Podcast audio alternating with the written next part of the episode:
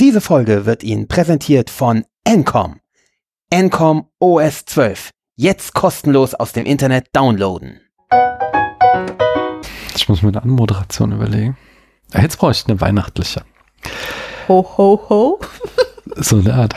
Der, ich sag mal so, der Name hält, was er verspricht. Im White Christmas, du hast halt weiße Leute, es ist weiße Weihnachten. also, und schaukelt so, wie man es eigentlich nur vom Biertisch in Deutschland kennt. Der Zweite Weltkrieg wird halt als irgendwie so eine total tolle Pfadfinder-Erfahrung dargestellt und es hat so viel Spaß gemacht. Und ich fand ihn besser als das letzte Einhorn. Es sind mehr als fünf Sätze. Ein bisschen. ich habe nie mitgezählt, ich habe ja auch nicht. Sie sucht Blickkontakt mit der Kamera wie eine Anfängerin, die einen Talentsucher in der ersten Reihe für sich gewinnen will. Oh nein. Aber doch, doch, genau, genau so war das. Ist jetzt nicht Romeo und Julia, ne? Es ist nicht Romeo und Julia, da hast du vollkommen recht. Aber das machen sie doch nur, weil sie horny sind. Die Hormone haben früher stärker gekickt. Wenn Bing Crosby dich auf einen nächtlichen Snack zu Leberwurstbrot und Buttermilch einladen würde, würdest du dich auch sofort in ihn verlieben? Nee.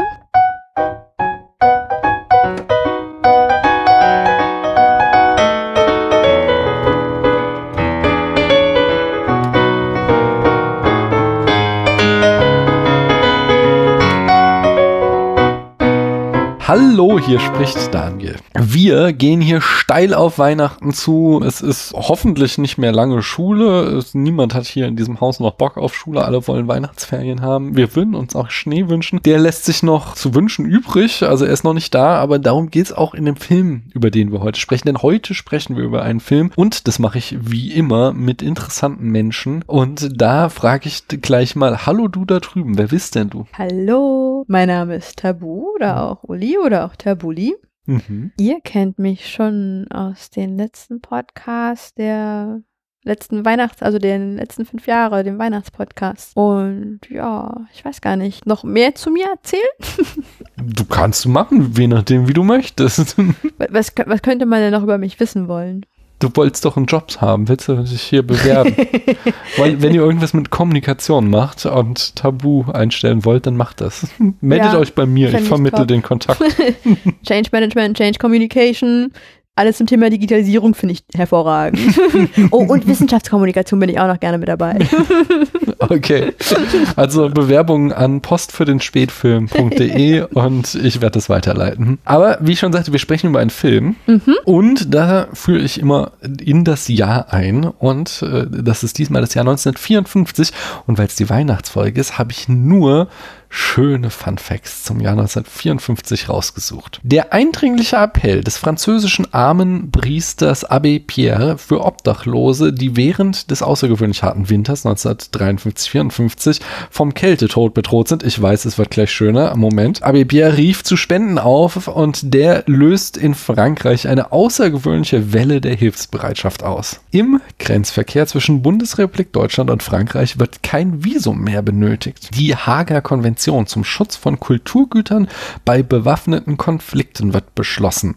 Die Unterzeichner verpflichten sich, Kulturgüter während eines Krieges und oder bewaffneten Konflikt vor Zerstörung und Beschädigung sowie Diebstahl, Plünderung und anderer Form einer widerrechtlichen Inbesitznahme zu schützen. Der Supreme Court der Vereinigten Staaten von Amerika verbietet die Rassentrennung an öffentlichen Schulen. Erstmals erreicht der Ernährungsstand der Bundesrepublik Deutschland wieder den Ernährungsstand Deutschlands aus der Vorkriegszeit. Es gibt erstmals Weihnachtsgeld im öffentlichen Dienst. Die Universidad Austral de Chile wird gegründet. In Genf wird von zwölf europäischen Staaten die Europäische Organisation für Kernforschung CERN gegründet. Der Arzt äh, Joseph Edward Murray führt mit einem Team in einer fünfeinhalbstündigen Operation die erste erfolgreiche Nierentransplantation an Peter Band Burkham Hospital in Boston durch. In Ascona wird die erste normierte Minigolfanlage vorgestellt. Äh, eröffnet, eröffnet wird sie.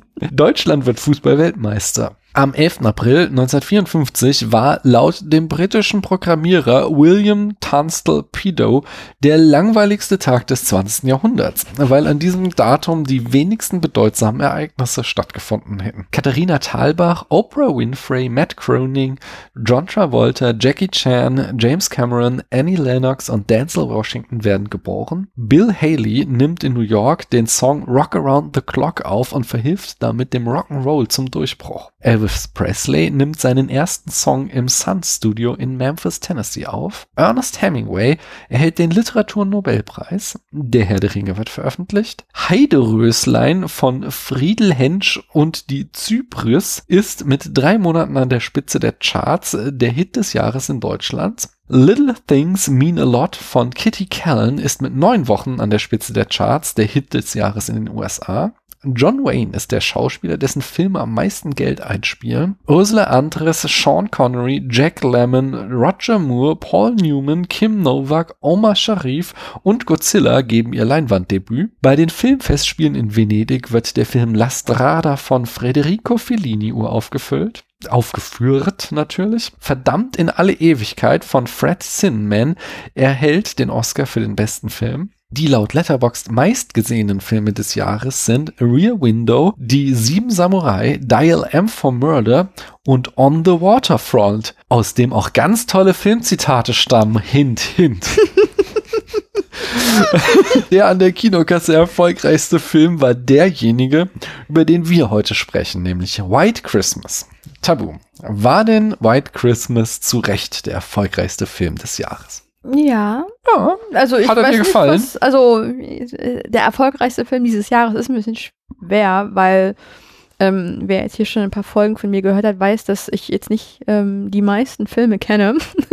Entsprechend ist mein ähm, Filmwissen zu diesem Jahr, auch würde ich jetzt mal behaupten, relativ eng. Aber ich habe ähm, ich hab Freude gehabt, mir diesen Film anzuschauen. Oh, okay. Hast du ihn zum ersten Mal gesehen? Ja. Und, und was hat dich so begeistert? Und wir muss jetzt noch nicht so in die Details gehen, aber Mhm. so große erste Einschätzung. Ich habe mich tatsächlich sehr abgeholt gefühlt, was den Humor angeht. Mhm. Weil wir hatten es ja schon in, dem, in der anderen Podcast-Folge angesprochen. Ich bin jetzt nur dazu gekommen, die Übersetzung zu sehen. Mir Mhm. war nicht klar, dass es den auch nochmal ähm, bei iTunes gibt, aber ich habe auch keine iTunes. Insofern, das wäre nochmal das nächste Abenteuer gewesen. nee, aber ich habe, wie gesagt, rein von, also von der Art der Witze und von der Wortwahl her habe ich mich da, glaube ich, auch ein bisschen sehr wohlig zu Hause gefühlt. Denn ich bin ja auch so ein kleines ähm, Großelternkind Mhm.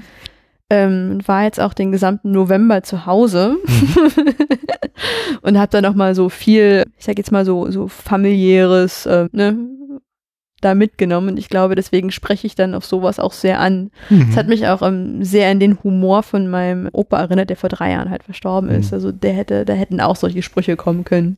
Okay. Ja, Ja. Nice. Ich leite es mit einem Zitat ein von Kimberly Jones vom, äh, aus dem Austin Chronicle. The trouble with 1954's White Christmas is that it's not a very good movie. der, ich sag mal so, der Name hält, was er verspricht. Im Mhm. White Christmas, du hast halt weiße Leute, es ist weiße Weihnachten. also, Auch, auch da werden wir noch drauf kommen. Nee, aber ich gebe dir, äh, in dem Aspekt gebe ich dir vollkommen recht. Was am besten funktioniert, ist der Humor, da die Chemie zwischen den beiden männlichen Protagonisten, vor allem Bing Crosby, der den Bob Wallace spielt, und Danny Kaye, der den Phil Davis spielt. genau. Die beiden zusammen hauen sich schon immer ganz lustige Sprüche gegen den Kopf und auch Bing Crosby zusammen mit Rosemary Clooney, die sind auch so, die haben auch so eine Screwball-Dynamik. Ähm, das funktioniert schon ganz gut. Ich muss sagen, ich finde die Tänze, also ich bin, ich bin ja ein Musical-Sucker, aber ich finde die Tänze schon fragwürdig manchmal. Also es ist, oh, ich gehe auch später auf die Details ein, Mhm. aber äh, es ist, es, es, es hat mir schon Schmerzen bereitet und das andere, Da bin ich dieses, sehr gespannt, weil diese eine Bewegung, die, hab- also für, für alle, die mich gerade eben nicht sehen können, es gibt eine Bewegung, die während der Tänze immer wieder ausgeführt wird. Man steht parallel mit den Füßen auf dem Boden, Mhm. Oberkörper leicht nach vorne gebeugt und hat dann so diese Popeye-Hände vor sich und schiebt die dann so nach rechts und links hinterher und schaukelt so, wie man es eigentlich nur vom Biertisch in Deutschland kennt. aber halt leicht nach vorne gebeugt und möglichst sehr einladend. Und ähm, ich, ich weiß nicht warum. ich weiß wirklich nicht warum und es passiert häufiger. Dann hat er halt noch diesen teilweise schon ins satirische, abgleitende Abfeiern von Militär und Zweitem Weltkrieg, wo ich auch immer nur dachte, what? Also, ja, der Zweite Weltkrieg wird halt als irgendwie so eine total tolle Pfadfinder-Erfahrung dargestellt und es hat so viel Spaß gemacht, so dass es halt wirklich, es gibt drei oder vier Lieder mindestens, die sich nur darum drehen, wie toll es in der Armee ist. Da waren schon einfach viele Dinge, wo ich dachte, what? und von daher, mh, hm, ich, äh, den Humor gebe ich dir, aber darüber hinaus fand, war da wirklich vieles, was not very good war. ich fand ihn aber nicht so schlimm, wie, was hätten wir damals geguckt? Ähm, ich wollte ja, glaube ich, unbedingt immer dieses, ähm, das letzte Einhorn sehen, ja. den hatte ich vorher nicht gesehen. Ähm, und dann habe ich ihn ja nicht gesehen und dann war ich so enttäuscht. und ich fand ihn besser als das letzte Einhorn. Oh, okay. Das ist ein Money Quote. besser als das letzte Einhorn. Und warte, wir hatten auch noch irgendeinen anderen Film, mit dem, den ich auch nicht so mochte. Hier, Kevin allein zu Hause. Oh, ja, okay. Den gebe ich dir auch. Kevin allein zu Hause. Das ist schon Schmutz, wie die jungen Leute sagen. und hier war halt so, ich habe mich halt so hingesetzt und dachte so, oh ja, oh ja, hm. hier werde ich ne, schön berieselt. Na gut. Wie gesagt, Details gleich. Jetzt, ich bringe uns erstmal die Eckdaten, um uns richtig reinzubringen. Wir finden uns im Jahr 1954, das habe ich schon gesagt. Regie führt Michael Curtis und Michael Curtis, also ich kenne nicht so viel, aber er hat Captain Blood gemacht 1935, dann hat er The Adventures of Robin Hood 1938 gemacht, der mit, oh, ich komme nicht auf den Namen des Schauspielers, aber dieser alte klassische Robin Hood-Film. Ebenfalls 38 Angels with Dirty Faces. Ich glaube, der war ganz gut, aber ich habe erinnere mich auch ich glaube, irgendwie viermal versucht, ihn anzufangen, bis es dann irgendwann mal geschafft hat. Irgendwie kam ich da nicht rein. Yankee Doodle Dandy von 42 ist ein ziemlicher Klassiker und natürlich den größten, den er je gemacht hat, war Casablanca, ebenfalls auch von 42. Das Drehbuch stammt von Norman Krasma, der war nicht nur, aber vor allem berühmt für seine Komödien. Der schrieb zum Beispiel auch Mr. und Mrs. Smith äh, von Hitchcock, Spätfilm berichtete. Und er hat viel mit Marilyn Monroe, Ginger Rogers, Marlene Dietrich, Ingrid Bergmann und vielen anderen äh, zusammengearbeitet. Außerdem war noch das Drehbuchduo Norman Panama und Melvin Frank beteiligt. Man könnte von denen kennen Knock on Wood, Mr. Blendings, Builds His Dream House oder Above and Beyond. Muss man aber auch nicht kennen, diese Filme. Sie sind mir waren sie alles kein Begriff. In der Produktion haben wir Robert Emmett Dolan. Ähm, der hat schon 1942 Holiday Inn, da war er der Music Director. Äh, der Film wird hier uns auch immer wieder auf äh, begegnen. Genauso wie 1946 Blue Skies, wo er auch der Music Director war.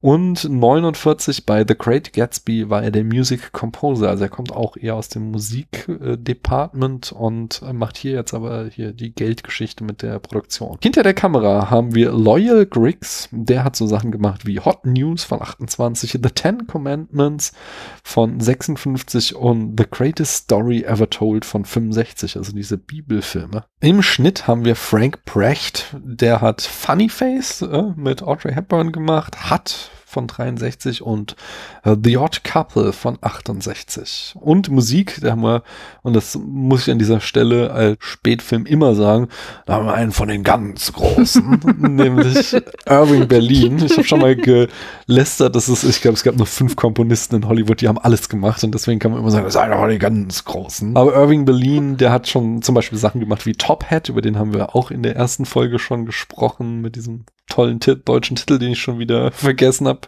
Stimmt, das hatten wir erst. Ja, Holiday, Holiday Inn habe ich auch schon erwähnt von 42 und Blue Skies von 46 habe ich auch schon erwähnt. Und da kommen wir nämlich auch zu einem Titelsong, White Christmas, den hat Irving Berlin auch geschrieben und der stammt ursprünglich nicht aus diesem Film, sondern er schrieb ihn für Bing Crosby 1929, wo der ihn uraufführte in der Radioshow The Craft Music Hall und der Song wurde dann erstmals auf der Leinwand in besagtem Holiday Inn, ebenfalls von Bing Crosby gesungen. Lösung und dann erneut 1946 im ebenfalls schon erwähnten Blue Skies. Also es ist der dritte Film, in dem White Christmas vorkommt. Für den Song erhielt Irving Berlin auch den Oscar und er war der einzige bei den Oscars, der jemals seinen eigenen Umschlag geöffnet hat und dann sich selbst vorlas, äh, The Oscar goes to und hat es auch mit einem ganz lustigen Scherz gemacht, nämlich ich bin froh, den Preis an ihn zu überreichen, denn ich kenne ihn schon sehr lange.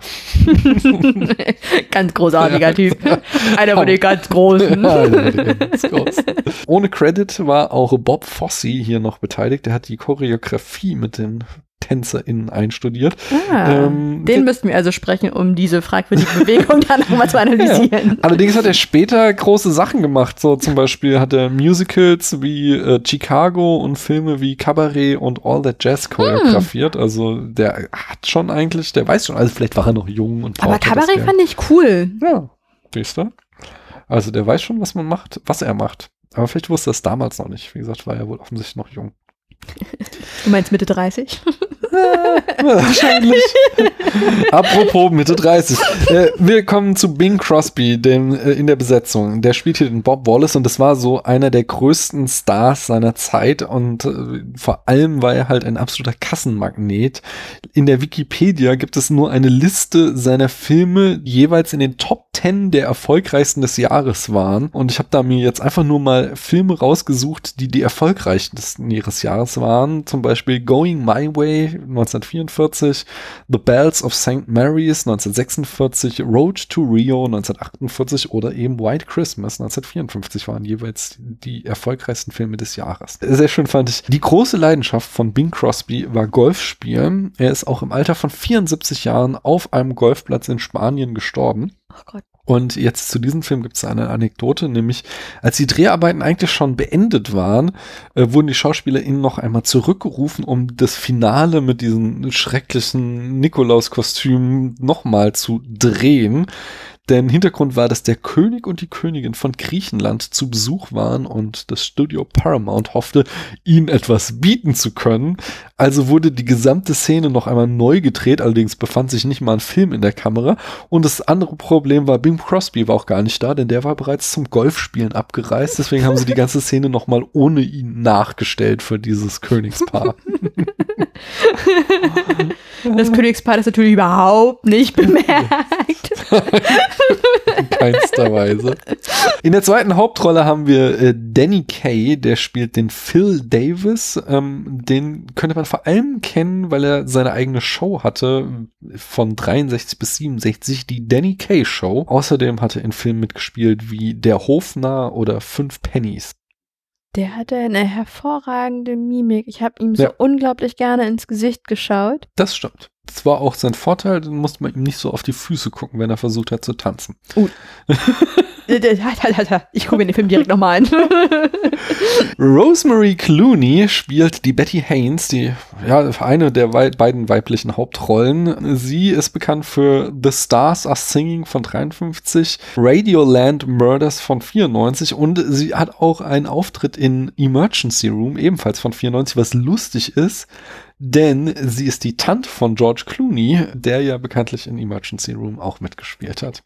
Und also sie war in erster Linie Sängerin und hatte halt auch eine ewig lange Diskografie, wenn man sich das anguckt. Und hier sieht man auch in dem Film, sie, sie muss ja kaum tanzen, sie macht mal so ein paar Schritte, aber es ist jetzt nicht, dass sie krasse Choreografien hat, sondern äh, sie ist in erster Linie für den Gesang da, während Vera Allen, die zweite mhm. weibliche Hauptrolle, die ist, die dann da immer rum äh, hüpft. Sie spielt die Judy Haynes. Ähm, sie könnte man kennen aus 1945, Der Wundermann, 46 The Kid from Brooklyn oder 49 Heute gehen wir bummeln oder On the Town im Englischen. Da war es wiederum umgekehrt. Die war halt eine berühmte Tänzerin und während Kay, Crosby und Clooney äh, sich selbst sangen, wurde äh, Vera Allen von Trudy Stevens synchronisiert. Mhm. das stelle ich mir irgendwie strange vor, wenn die dann zu vierter sitzen und die anderen drei mal, oh, die singt so schief, Gott sei Dank wird das nachvertont. Aber das würde ich gerne mal im Englischen jetzt tatsächlich hören, weil in der, also in der Amazon, wo ich, also mhm. in dem Amazon-Verfilmung, nee, Verfilmung, also ihr wisst, was ich meine, ich habe sie auf Amazon geguckt und dann ist ja deutscher Text Aha. und dann aber halt ähm, singen auf Englisch. Aha. Das heißt, da fällt es dir nicht weiter auf. Ich wusste es jetzt halt, aber sonst denke ich, hat man, haben sie haben es schon gut gemacht. Das ist nicht so großartig Hat man das gehört? aufgefallen. Nicht? Nee, es gibt so eine Stelle, wo sie tatsächlich auch mal selbst singt, habe ich äh, gelesen. Ähm, war jetzt auch nicht so geil. Es war, es war jetzt aber auch nicht irgendwie so katastrophal schlecht, dass ich dachte so, oh wow, jetzt, das ist aber schon ein ganz krasser Unterschied. Aber cooler Fun Fact. Mhm, ja, ja. und dann haben wir schließlich noch den äh, Dean Jagger, der den Generalmajor äh, Thomas F. Waverly spielt. Oder wie er immer nur, ich weiß nicht, wie es im Deutschen war, im Englischen wurde er immer nur The Old Man genannt. Ah. Äh, was lustig ist, weil der Schauspieler ist genauso alt wie Bing Crosby, aber immer The Old Man. Äh, die Old Man hätte ich schön gefunden. Nee, haben sie nicht gemacht. Ich glaube, ähm, sie haben ihn immer angesprochen mit General. Hm. Aha, wenn ich mich richtig entsinne. Ach so, genau. Und einen darf ich nicht vergessen, im Ensemble tanzt noch George Shakiris. Der äh, muss immer für Danny Kay einspringen, sobald dem die Schritte zu kompliziert werden. Äh, der hat hier in dem Film keinen Credit. Er sollte aber bald schon die ihm gebührende Anerkennung erhalten. Er gewann nämlich den Oscar als bester Nebendarsteller in seiner Rolle als Bernardo in der West Side Story. Auch hier berichtete Spätfilm. Mhm. Das Budget lag bei zwei Millionen. Das war für die Zeit ordentlich, aber halt nicht über Gebühr hoch. Hingegen war das Box Office ein unglaublicher Erfolg. Der hat nämlich 30 Millionen eingespielt, was äh, damals ein- eine ja, sagenumwobene Summe war. Und das Genre, da befinden wir uns irgendwo zwischen Romcom, Musical, Weihnachtsfilm und ja, auch ein bisschen Screwball-Comedy steckt da so drin. Mhm. Ja, Tabu. Und jetzt darfst du uns in circa fünf Sätzen zusammenfassen, worum, worum, ich krieg keine Sätze mehr raus, worum es denn in White Christmas ging. White Christmas, um kurz den Handlungsstrang wiederzugeben, handelt von zwei Protagonisten. Ich habe ihre Namen schon wieder vergessen. Dedicado, wie hießen sie noch einmal? Mhm. Phil Davis ist der Lustige und Bob Wallace ist der heißt, Sänger. Die fallen auch nicht mehr die Namen ein. Okay, also wir haben auf jeden Fall zwei Soldaten, die beide gemeinsam im zweiten. Bob und Phil. Genau, Bob und Phil, die, ich werde ich, ich werd sie jetzt während der Folge noch häufiger vergessen. Ähm, Bob und Phil auf jeden Fall ähm, lernen sich im Zweiten Weltkrieg kennen. Sie dienen unter dem gleichen General, der noch nicht bekannte, also einer der beiden ist ein bekannter Sänger in den USA. Mhm. Der nicht bekannte rettet dem einen das Leben und bietet ihm dann im, im Anschluss, jetzt nicht direkt im Anschluss, aber dann irgendwann an, so hier, guck mal, ich weiß, du bist bekannt, lass doch mal was gemeinsam machen. Zufälligerweise kann ich auch ganz hervorragend singen. Ich hab dir das Leben gerettet, da schuldest du mir das ja ein bisschen. Richtig, das ist auch genauso die Argumentation. Hm, Mach doch mal. Mein Arm tut auch so ein bisschen weh. Ja, ich, ich, ich, ich, ich will ja nicht, dass das der Grund ist, aber ich würde jetzt auch nicht Nein sagen, wenn das der Grund ist. Und dann ist ein relativ abruptes Ende. Wir landen dann in den USA. Es ist in der Nachkriegszeit. Die beiden ähm, haben sich auf eine Kooperation eingelassen und reisen dann durchs Land und führen ja, ihre, ihre Stücke auf auf. Fall, ja. das läuft ganz gut. Und dann wird relativ am Anfang noch eine, eine Zweitgeschichte mit eingeführt. Das sind dann zwei, zwei Schwestern, die ähnlich wie die beiden Herren ähm, durchs Land reisen und ihr Geld mit ähm, Musikshows verdienen. Und eine der Schwestern ähm, hat ihm halt unter einem Vorwand angeschrieben. Sie hat halt so getan, als wäre sie ihr Bruder, der im Zweiten Weltkrieg mit den beiden Herren gedient hat. Und sagt halt, ähm, hier, guck dir mal meine beiden Schwestern an, die sind doch ganz toll. Vielleicht wird das ja was. Und dann treffen die vier aufeinander. Und einer der beiden Protagonisten denkt sich, Mensch, heute Kirsche, da wollen wir doch mal gucken, wie sich das weiterentwickelt und arrangiert dann so ein bisschen, dass, ähm, weil die beiden sind auf dem Weg nach Vermont zu einem anderen Auftritt, Mhm. dass die dann halt den beiden nach Vermont folgen, obwohl sie hätten eigentlich nach New York fahren sollen. Aber er ist ja so, also wenn ich dann mal kurz einhaken darf, Phil will ja vor allem ähm, Bob mit einer der beiden Schwestern verkuppeln und sein Argument ist, dass halt Bob so ein Workaholic ist ja, und er will dadurch 45 Minuten frei haben. genau, Und er, fairerweise muss man sagen, er will ihn mit irgendjemandem ja verkuppeln. genau, damit er einfach nicht mehr so viel arbeitet und Phil dann ein bisschen mehr Freizeit hat, Genau. nämlich 45 Minuten am Tag. Ja, das ist so, so seine Idee. Und da kommen ihm die beiden natürlich ganz gelegen. Und entsprechend ähm, pusht er das dann so ein bisschen in die Richtung. Ja, und dann landen die in Vermont gemeinsam. Und ähm, wie es der Zufall will, Amer Amerika ist ein Dorf. ja, es, es, es, ist, es ist verrückt, kommen sie in dem Hotel an, stellen fest, Mensch, das gehört ja unserem, wie ich gerade lernte, The Old Man. ist der Besitzer dieses Hotels und oh nein, oh nein, es liegt kein Schnee, die Gäste werden bald abfahren. Er hat jetzt seinen letzten Groschen hier in dieses Hotel investiert. Jetzt müssen wir doch unserem alten Herrn nochmal irgendwie unterstützen und stellen dann dann ähm, nochmal eine Show auf, um die Leute dahin zu locken, damit das Hotel wieder läuft.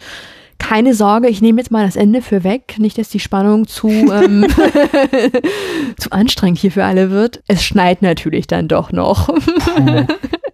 Und die Gäste kommen wieder nach Vermont, um Ski zu fahren. Und natürlich ist die Show ähm, ein ganz großer Hit.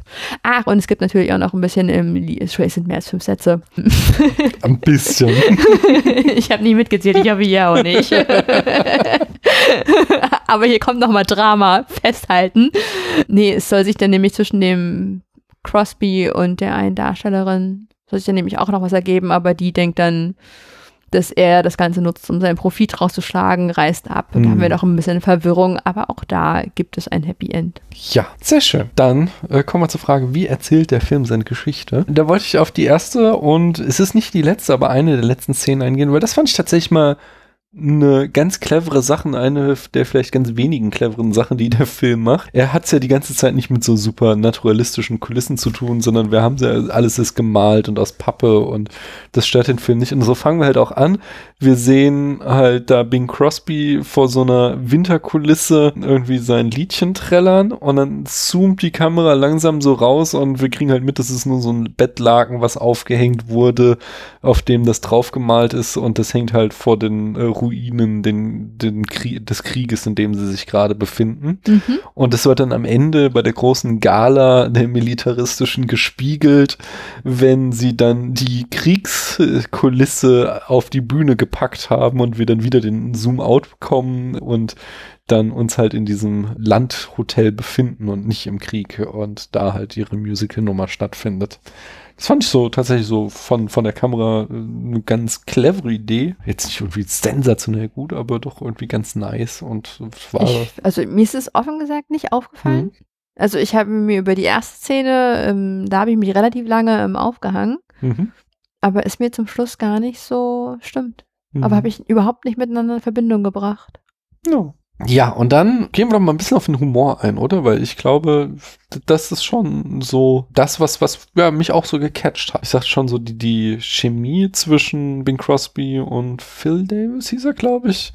Die haben ganz gut, es kommt, finde ich, am besten in dieser einen Szene heraus, wo sie sich nach ihrer Show umziehen und sich dann die ganze Zeit halt da so kabbeln, wie so ein altes Ehepaar. Das, da kommt auch diese Geschichte mit, dass der eine sagt, ich möchte mal 45 Minuten Pause haben und deswegen sollst du dir jetzt irgendwie Kinder anschaffen, mit denen du dann wenigstens 45 Minuten am Tag mal ein bisschen Zeit verbringst. Also Frau und Kinder dann natürlich. Das, das machen sie halt die ganze Zeit, werden sie sich da so abschminken und äh, beziehungsweise demaskieren, wie sagt man denn halt, also ihre, ihre Show-Outfit ausziehen und sich dann irgendwie Hüte und Stöcke und Fliegen und so immer gegenseitig zuwerfen und dabei so streiten. Das fand ich ganz nice. Das war schon irgendwie eine ganz lustige Szene. Da hat man so den, den Spirit von den beiden mitbekommen.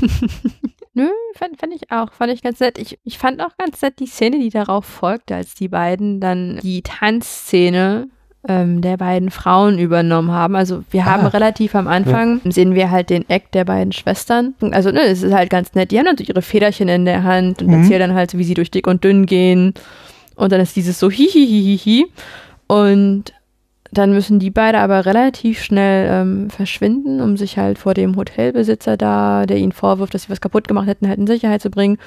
Und die beiden Jungs springen dann halt ein, oder Männer, Jungs sind es ja nun nicht mehr, mhm. springen halt ein, um die Tanzszene dort ähm, von denen zu vollenden und spielen dann da halt mit den Federn und übernehmen die weibliche Rolle. Das hat mich auch schon lächeln lassen. Das fand ja. ich auch nicht. Das fand ich auch ganz lustig. Ja, ich meine, das waren halt, vor allen Dingen, wir sind hier 54. Okay, Some Like It Hot kommt da auch dann bald, aber wir haben ja quasi Männer in Track. Fand ich schon, ich weiß nicht, wie weit verbreitet das in den 50er waren, dass da irgendwie Männer in, sind ja nicht richtig in Frauenkostüm, aber nee. sich zumindest so äh, weiblich, genau. weiblich äh, verkleidet haben. So. Ja. Ja. Und es war auch, also zum Beispiel, da, da dachte ich, da, da habe ich mir dann auch äh, gegoogelt, ist Bing Crosby schwul, aber hat nicht rausgekriegt, weil der bringt das, also der macht es nicht lächerlich. Das ist ja, das ist ja oft so, wenn Männer dann sowas machen, dass sie es dann irgendwie so, äh, so ins Lächerliche ziehen. Und Bing Crosby macht das halt mit einer Selbstverständlichkeit, einer äh, Ernsthaftigkeit, es trägt er diese Ja. Frauenkleider, also wo ich dachte, das sieht so aus, als würde er das öfter machen. Ja, ich hatte auch den Eindruck und deswegen fand ich es auch, glaube ich, so witzig, weil, also ich sage jetzt mal so, diese Acts, die wir da von den Frauen gesehen haben, die rein, rein von ihrer Natur und von ihren Charakteristika her schon das, was man auch so, so kennt. Also es war Mhm. sehr typisch. Man konnte daraus halt schon so ein, ja, so ein gewisse paar Eckpunkte abziehen, die man halt vermutlich ähm, dann so mustermäßig auf alle Acts dann so von bestimmten Frauen oder was man halt damals erwartet hat von ihnen legen könnte. Und das haben die, finde ich, halt so hervorragend verkörpert. Aber so ohne es ins Lächerliche zu ziehen, Mhm. sondern halt einfach nur so eine Spiegelung von dem, was man halt erwartet. Mhm. Absolut. Ja. Ja. Ja, das war gut, das gebe ich zu. Wie fandst du die Songs, die Musik, die Lieder? Ein bisschen, ja, hat, hat mich jetzt nicht so umgehauen. Aber wir haben ja jetzt auch schon festgestellt, dass ich jetzt nicht der Musical-Fan bin. Ich fand, die hatten schon sehr schöne Stimmen. So, ja, damit kann ich mitgehen. Mir war aber manchmal nicht ganz klar, und das kann jetzt natürlich auch ähm, eine Frage der Übersetzung sein, wie der, der Inhalt des Liedes rein vom Storytelling jetzt dort in diese Geschichte reingespielt hat. Nein, das war nicht eine Frage der Übersetzung. Und das hat mich halt manchmal so ein bisschen gestört. Also sie machen ja das, das billigste Vehikel des Musicals ever, was also ist jetzt auch nicht exklusiv, das macht ja zum Beispiel Singing in the Rain auch, dass sie halt in dem Film eine Bühnenshow vorführen wollen und dann nehmen sie natürlich die Proben zu dieser Bühnenshow zum Anlass, dass sie halt alle möglichen Lieder äh, aufführen können, die halt überhaupt nichts mit dem Film zu tun Ja, haben. und das finde ich halt da manchmal ein bisschen schwierig, weil ich Ja. mich dann so gefragt habe, so, was, was, was, wo ist denn jetzt hier da gerade eben der Zusammenhang? Wie Nein. greift er das überhaupt ein? nicht. Und am allerschlimmsten dann halt bei dieser, bei der Endszene, wo wir dann diese ganz große, voluminöse Mhm. Show haben und dann denken sich, jo, da. Und ähm, der Zusammenhang fehlt aber so, außer es ist glitzert und glänzt und alle freuen sich. Es ist Weihnachten. ja. Aber es ist auch so, so die letzten fünf Minuten wieder noch Weihnachten reingequetscht wird irgendwie. Ach ja, ja, ja. Es ist auch so, ich finde, die Melodien sind und jetzt ab mal ausgenommen White Christmas ist natürlich ein Riesenklassiker, aber sonst sind die anderen Songs sind mir jetzt auch nicht so ins Ohr gegangen in irgendeiner Nee. Form. Und der White Christmas Song wurde ja auch ganz zu Beginn gespielt, Ja. noch in diesem Kriegsszenario. Mhm. Und ich finde, sobald wir diesen Schauplatz verlassen haben, wurde man da ja auch so komplett ausgerissen. Also es war ja so ein bisschen wie so ein ähm, Mhm. erster kleiner Minifilm, so eine Art Ja. Exkurs zum eigentlichen Film. Ja, absolut. Ja, es war auch so tatsächlich, äh, habe ich gelesen, dass halt viel, also außer White Christmas auch viele andere Lieder aus anderen Filmen oder nicht veröffentlichten Projekten von ähm, Irving Berlin stammten. So, das ist der ganze Film auch so ein bisschen so mal schnell runtergeschrieben und dann, dann macht man halt sowas. Wir machen halt so eine Bühnenshow, da können wir einfach Lieder reinpacken, die keinen Zusammenhang haben. Da hat er nicht Unrecht gehabt, hat er funktioniert. Ja, ist so leidlich, Also- nicht? Ja. Ja, aber die Leute haben sich's angeguckt. Sein Portemonnaie wurde gefüllt. Ja. Und also dann muss ich jetzt nochmal, also Mhm. Danny Cray ist nicht, er ist kein ganz schlechter Tänzer, aber er ist halt auch echt nicht gut. Er ist halt so, oft ist es so, Vera Ellen ist halt schon so die beste Tänzerin, die, die nervt mich auch, deshalb komme ich gleich zu, aber es- man merkt schon, die kann was. Und oft, wenn er dann mit ihr tanzt, gibt es immer wieder diese Szenen, wo er dann so daneben steht und so ein bisschen unbeholfen mit den Armen schlenkert, weil er nicht weiß, was er jetzt tun soll, bis er merkt, so, jetzt ist wieder mein Eintritt und jetzt kann ich wieder was machen, so, wo halt ein guter Tänzer die Situation nutzen würde, um da jetzt nochmal ein paar clevere Stücke.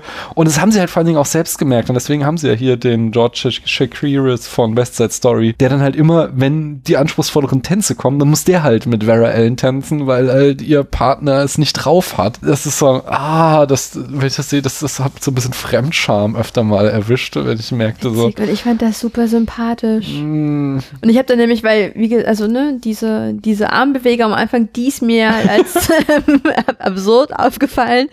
Aber so dieses so im Hintergrund stehen und da so schaukeln und sich so denken, so, hm, weiß gerade nicht, was ich machen soll. Vielleicht, weil ich mich damit auch so ein bisschen identifizieren konnte, so. Ja, aber das will ich ja nicht sehen, wenn ich ein Musical sehe. Da will ich, dass durch den Tanz Gefühle ausgedrückt werden. Und er ist ja sonst nicht der Typ, der nicht weiß, was er machen Aber soll. ich fand nicht, dass da passiert. Also, das ist tatsächlich so, also so, ja, bin ich, bin ich, bin ich bei dir. Aha. Allgemein würde ich das unterschreiben. Wenn ich Leute tanzen so sehe, dann, dann würde ich mir das auch wünschen. Aber das hatte ich da jetzt auch nicht. Und die Vera Ellen, die, ja, die hatte einen sehr biegsamen Rücken und hat halt so lustige, ähm, für unser eins, der doch tagtäglich eher sitzt, als sich bewegt, ähm, akrobatische Sachen da gemacht. Mhm. Aber das war für mich auch nicht wirklich tanzen. Es waren halt so, ich mache hier akrobatische Sachen. Mhm. Also ich fand, die, die war einerseits immer sehr affektiert, fand ich in ihrem Tanz. Also die hat immer so, so, seht her, was ich kann. So sah deren Tanz aus. Und es wurde noch immer unterstützt, dass sie ständig in die Kamera geguckt hat. Das ist so, da dachte ich mir, okay, die ist wahrscheinlich Bühnentänzerin in erster Linie und ist gewohnt, dass man dann das Publikum anguckt. Aber während halt die anderen Schauspieler waren und wussten, man guckt nicht in die Kamera, sondern man guckt halt auch beim Tanzen an der Kamera vorbei, war es halt, sie hat die ganze Zeit so, so wirklich so, seht ihr, was ich hier mache? Guck, guck, guck mich an. Ich bin so eine tolle Tänzerin. Ich so, oh, das ist so, so ich hab, an einer Stelle habe ich gelesen, sie sucht Blickkontakt mit der Kamera wie eine Anfängerin, die einen Talentsucher in der ersten Reihe für sich gewinnen will. Nein. Aber doch, doch, genau, genau so war das. So, oh, das, das hat mich, also ihre affektierte Art und dieses ständige in die Kamera gucken, das hat mich auch tierisch genervt. Von daher, die Tänze fand ich sehr, sehr vergessenswert. Ja, nee, die Tänze haben mich auch nicht so, so umgeruppt. Aber was mir während der Tänze halt aufgefallen ist, was du hier gerade eben so schon meintest, dass der eine da halt so gar nicht tanzen konnte. Mhm. So gar nicht, auch nicht. Also der, der, ist, Ja. der könnte wahrscheinlich besser, also der konnte besser tanzen als ich, sag ich mal so. Aber er ist halt auch Falls jetzt. an der Stelle jemand davon ein Beweisvideo haben möchte, bitte ich alle, das doch nochmal in die Kommentare einzufordern. Anyway. Ich wollte dich nicht unterbrechen, Entschuldigung. Wir waren mal vor Jahren mit der Arbeit beim Karaoke. In so, hier, hier, da hinten gibt es ja so eine Karaoke-Bar mit so kleinen Kabinen, nicht so? Und da hatten wir so eine äh, gemietet mit unserem Team. Und eigentlich war die Bedingung keine Handykameras äh, an dem Abend. mein Chef hat sich nicht dran gehalten und irgendwie zu sehr später Stunde mich beim Let It Go singen gefilmt. da wurde auch unter Beweis gestellt, dass ich nicht singen kann. Aber das ist nicht cool. Nein, aber es, es hat Aber sich let it go, also falls ich das Video sehen darf. Nein, Verdammt. nein, nein, aber er, ich, ich habe es ihm jetzt auch nicht übel genommen. Also, aber das sollte man sich besser nicht angucken. Und genauso wäre es auch, wenn ich tanzen würde, um den langen Bogen zurückzuschlagen. Frag dich doch mal lieber, äh, wie fandst du denn die Liebesgeschichte zwischen Bing Crosby und hier Clooney, Frau Clooney? Mm, Es ist jetzt gerade ein bisschen schade. Jetzt, wo wir den Film so erzählen, kommen diese ganzen negativen Sachen. Aber ich weiß gar nicht, warum ich die so gut fand. Die war schon flach. Also, ja, die war schon wirklich flach. Und die war ähm, auch schon sehr vorhersehbar. Also, man ist da jetzt, würde ich jetzt mal behaupten, hat sich nicht zu sehr aus dem Fenster gelegt, um irgendwas Abenteuerliches zu machen. Ja. Mich hat ein bisschen Also, also muss ich ganz ehrlich sagen, das, das finde ich jetzt auch nicht verwerflich, so ein Formel, so eine, so formelhafte Liebesgeschichte, wenn das trotzdem gut inszeniert ist, dann ist also ist ja schon klar, irgendwie, die finden einander toll, es kommt dann irgendwie zum Missverständnis und dadurch werden, trennen sie sich, so habe ich hier Ja, aber das Missverständnis ist ja eigentlich auch mehr so ein Kommunikationsding, so ein gekünstelt Woche, da kommen wir schon wieder zum. Problem, ja. Und das hat dann in mir vielleicht, ähm, das weckt dann eher dann Ja. so ein, so ein Unwohlsein in mir, weil Das ich mir denke, so, korrekt. ja, kommt Leute, das ist jetzt gerade Mhm. ein bisschen billig. Genau, das ist das, das ist nicht immer faules Drehbuch schreiben. Das ist dieses, das, die billigste Art, einen Konflikt in ein Drehbuch zu schreiben. Die Leute reden einfach nicht miteinander. Mhm. Alle haben sie irgendwie ihre Vorannahmen und Mhm. wenn jemand den anderen ansprechen will, geh mir weg. Ich möchte nichts davon Richtig, hören. weil So. ich bin ja so verletzt, ich Ja. will jetzt auch gar nicht mit dir Aha. drüber sprechen. und äh, dadurch entsteht überhaupt über dieser Konflikt in diesem Film und das, das hat mich auch wieder genervt. Es tut mir leid. Es, es muss dir nicht leid tun. Ich, hat, hat mich ja auch genervt und trotzdem saß ich währenddessen da und dachte mir so, tralala. Ach ja. Ja, ich würde zur Frage kommen, worum geht's wirklich? So, was ist denn die tiefere Botschaft dieses Films? Und ich habe so drei Themen ausgemacht. Mhm. Das erste Mal, also eher so ein Metathema, nämlich würde ich die Frage an dich stellen, was macht denn ein Klassiker aus? Weil das hier gilt ja als der absolute Weihnachtsklassiker. Und ich habe zum Beispiel an einer Stelle das Zitat gelesen, ähm, dieser Film wird zweifellos auch dann noch seinen Platz im Weihnachtsprogramm sichern, wenn die Harry Potter Filme und dergleichen schon längst in Versenkung verschwunden sind. Auf der anderen Seite habe ich äh, gelesen, ähm, es ist kein Weihnachtsfilm, der gut gealtert ist und ein jüngeres Publikum wird damit nichts anfangen können. Und da ist die Frage erstmal, wie siehst du das? Äh, ist es immer noch ein Klassiker und was macht für dich einen Klassiker aus? Das ist, ähm, ja, vor allen Dingen die Frage mit dem jüngeren Publikum ist an, äh, Publikum ist an der Stelle sehr interessant. Ähm, fangen wir mal von Anfang an. Was macht für mich ein Klassiker aus? Hm, hm, hm, hm. Ich kann es nicht festmachen, so an bestimmten bestimmten Eckpunkten jetzt, sage ich mal. Ich muss da tatsächlich so rein so vom Bauchgefühl hergehen. Mhm. Und ein Klassiker ist für mich etwas, was halt so zeitlos wäre dann tatsächlich, wo Ja. wir wieder bei der, bei dem zweiten Punkt sind, ist es tatsächlich ein Film, den man sich, keine Ahnung, in vielleicht 50, 100 Jahren noch anguckt Mhm. und dann sich so denkt, so Mensch, das ist eine gute Geschichte.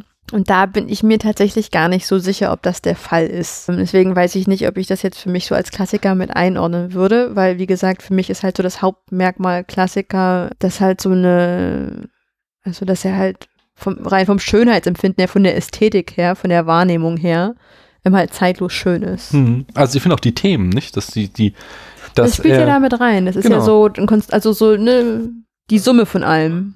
Weißt du, Romeo und Julia ist eine Geschichte aus dem, was, 15., 16. Jahrhundert. Genau. Und trotzdem ist das Thema halt so zeitlos, dass es auch uns heute noch immer was zu sagen hat. ja. Und das fehlt mir hier auch tatsächlich, ja. Und genau, das ist halt so einerseits und dann, da sind wir nämlich auch schon so ein bisschen ähm, bei der bei der Frage Nummer zwei von dir oder beziehungsweise den dem zweiten Punkt, den du angeführt hast, so werden sich das halt noch so jüngere Generationen angucken, weiß ich gar nicht so sehr, weil was interessant sein könnte, wäre einerseits halt so dieses Thema ähm, so Zweiter Weltkrieg vielleicht so ein bisschen, aber Mhm. das ist ja nur so am Rande.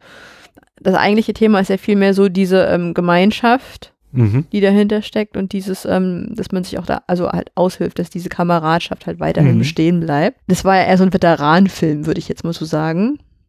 Hm. In dem Sinne, korrigier mich, wenn du es anders siehst. Doch, doch, das ist einer, einer der ganz großen Punkte, die ich noch aufgeschrieben Ja, habe. also das ging mir halt nur so währenddessen halt jetzt, als wir gerade drüber sprachen, durch den Kopf. Und ja, jetzt habe ich den Faden verloren. Ob das einer neuen, jüngeren Genau. Generation noch was geben kann. Ja, da glaube ich, gibt es auch ähm, andere Filme, die das vielleicht Mhm. ähm, besser porträtieren können. Mhm. weil ich sie halt auch manchmal ein bisschen zu, also ja, zu nebenbei fand, als dass Mhm. es so das Hauptthema war.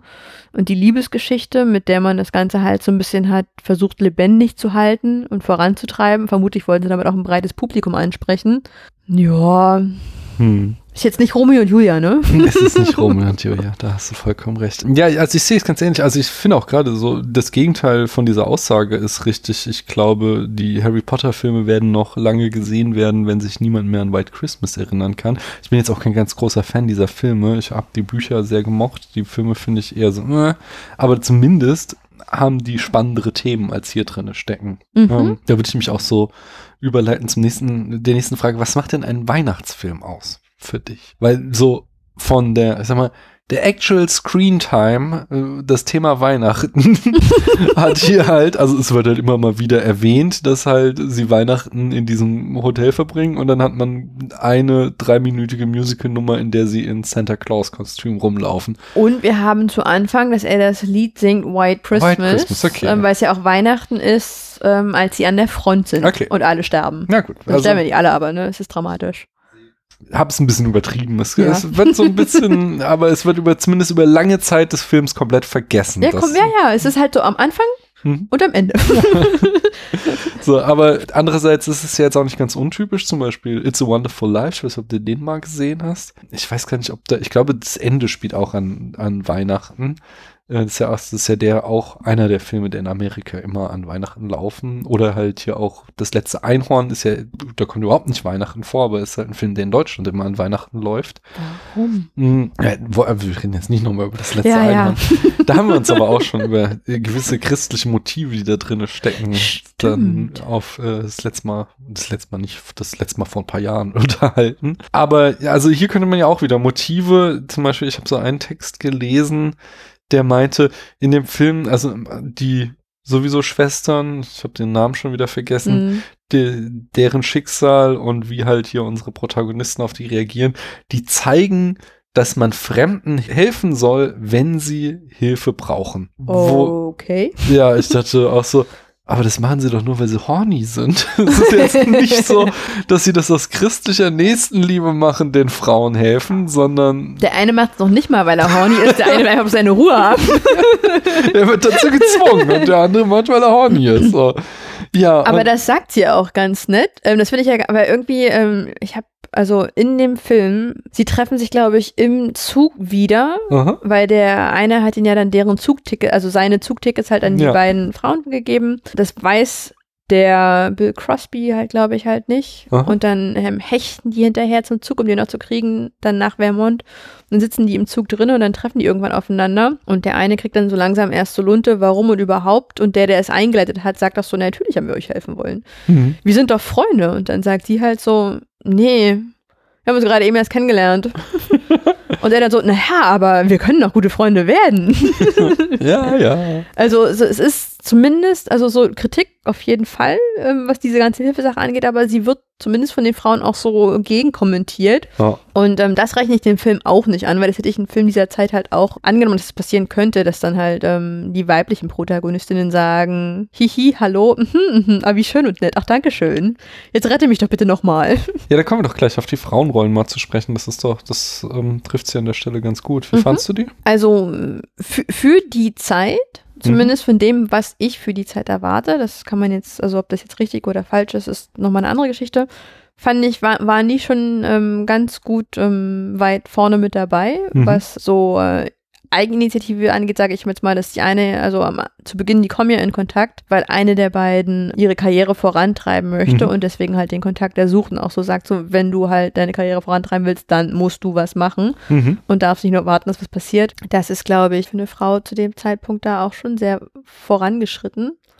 Vor allem, wenn wir halt so von den USA ausgehen. Mhm. In Ostdeutschland würde ich sagen, ist das dann nochmal ein bisschen was anderes. Da wurden die, glaube ich, also da, da war, also ne, Ja, ja. da war das einfach normal, würde ich jetzt mal so behaupten. Und insofern da, dafür Kudos. Für so manche andere Einstellungen, ja, ist halt eine Frage der Zeit, ne? Mhm. Ich finde vor allen Dingen, sie waren, das hast du auch schon vorher eben gerade gesagt, dass sie da, ziemlich gut entwickelt waren, so als Charaktere. Also das waren ähm, jetzt nicht irgendwie eindimensionale Charaktere, sondern das, die waren schon komplex geschrieben. Das fand ich okay. Ich fand, was ich halt schade finde, ist, dass sie wieder ähm, komplett eben in Beziehung auf die Männer geschrieben wurden, so, dass sie halt, also sie sollen einerseits irgendwie durch diese romantische Beziehung diesen unseren beiden Protagonisten mehr Tiefe verleihen Mhm. und auf der anderen Seite sind sie auch wieder so ähm, dieses Drehbuchmodell der Reflection, dass sie eben, äh, was du eben auch schon sagtest, da stecken so die gleichen Motive wie bei den Männern drin, nur in gespiegelter Form, um halt uns nochmal klar zu machen, wie die, die Männer drauf sind. Also einerseits, während die Männer halt die erfolgreichen Duo sind, haben wir hier das unerfolgreiche Duo und wir haben hier auch, Unbekannt. genau, wir haben ja auch so ein, eine Karrieristin und eine, die mehr so zwischenmenschlich ist, so, so wie es bei dem anderen Pärchen auch so ist. Ähm, Und das Ganze ist halt dafür da, um quasi dieses Männerpaar ein bisschen mehr zu schärfen. Ähm, Dadurch, dass es aber nicht nur die ganze Zeit um Herzschmerz geht, sondern halt auch um die Karriere von den beiden Frauen, dreht es sich halt nicht nur um die Männer. Und das fand ich dann schon wieder ganz gut. Ja, aber sobald wir mit der Thematik fertig waren, und das waren wir ja auch relativ Ja. schnell, also ich glaube, so im ersten Viertel des Films kommen wir dann auch in Vermont an, tatsächlich. Und da geht's ja dann auch gar nicht mehr so unbedingt, also nicht in erster Linie um deren Karriere, halt indirekt, weil sie halt mit in deren Show ähm, halt mit eingearbeitet werden soll. Ja. Also deren Akt halt vereint mit dem Akt der beiden Männer. Aber da ist das ja jetzt kein Thema mehr, Ja. dass deren Karriere halt dort mit Aufschwung erhält. Das ist quasi was, ähm, ja, was halt so mit nebenbei passiert, aber das ist nicht mehr der Fokus. Hm. Der Fokus ist ja dann, glaube ich, halt schon wieder eher, ja, diese Männergeschichte. Also, Mhm. der, ja, das stimmt. Accessoires empfinde ich das immer so ein bisschen so. Mhm. Ja. Halt, ähm, um bestimmte Aspekte und Themen halt nochmal zu beleuchten.